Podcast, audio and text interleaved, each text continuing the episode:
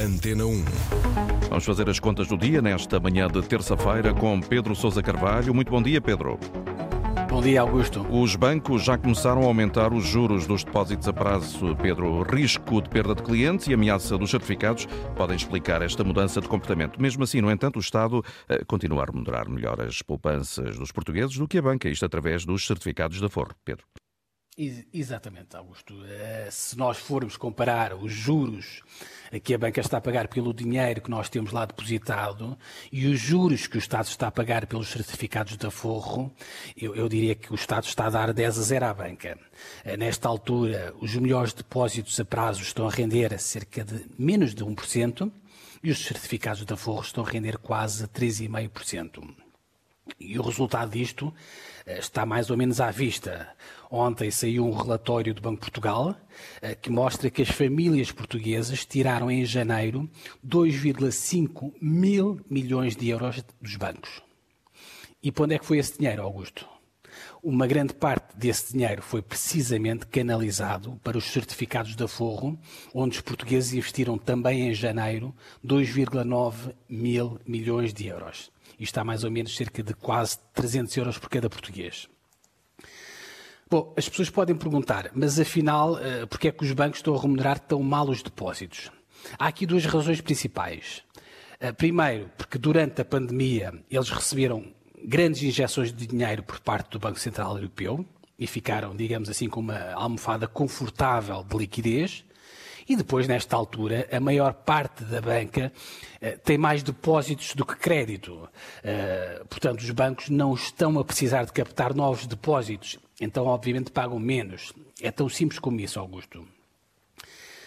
Só que o problema, acho eu, a nossa banca estava, creio eu, a exagerar um bocadinho. Para teres uma ideia, portanto, em dezembro, a taxa de juro média dos novos depósitos na zona euro foi de 1,4% e em Portugal foi de apenas 0,35%. Eu repito, 0,35%, que é uma verdadeira uh, ninharia. Uh, nós, aliás, chegámos ao cúmulo, eu não sei se te lembras, uh, de ouvir o governador do Banco de Portugal, uhum. Mário Centeno, a dar um raspanete à banca, precisamente por não estarem a aumentar os juros dos depósitos. Se os juros dos empréstimos estão a aumentar, se os juros que o BCE lhes paga está a aumentar, não faz sentido absolutamente nenhum a banca não estar ou estar a pagar tão pouco pelos depósitos. Enfim, um, esta, finalmente. Pedro, diz, esta, esta subida dos juros dos depósitos era uma inevitabilidade, não é?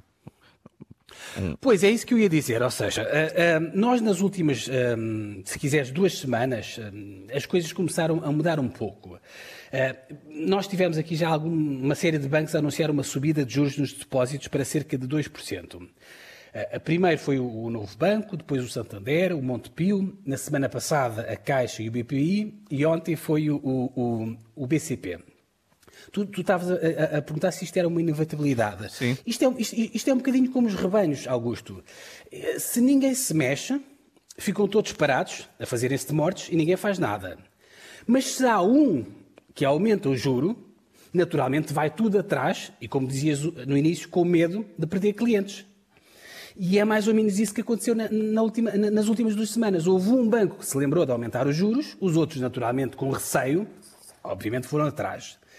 Enfim, uh, apesar do aumento anunciado nestes juros dos depósitos, deixa-me aqui fazer rapidamente dois alertas que eu acho que são importantes.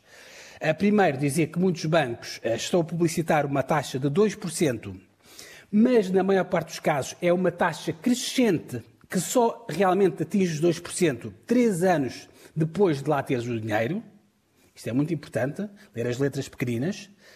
Outro alerta, como dizíamos no início, é que nesta altura compensa sobremaneira colocar o dinheiro nos certificados de aforro.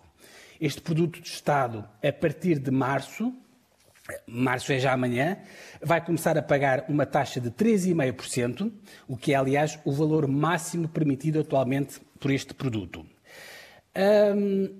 Sem querer exagerar, nos alertas, só mais um para dizer que uh, estas taxas, obviamente que estamos a falar dos juros e dos certificados, são taxas brutas, portanto ainda temos de tirar 28% de imposto, e dizer que, apesar de estarem agora em níveis mais simpáticos, os juros continuam muito longe de superar a inflação, ou seja, ter dinheiro no banco continua naturalmente a ser sinónimo de perder poder de compra.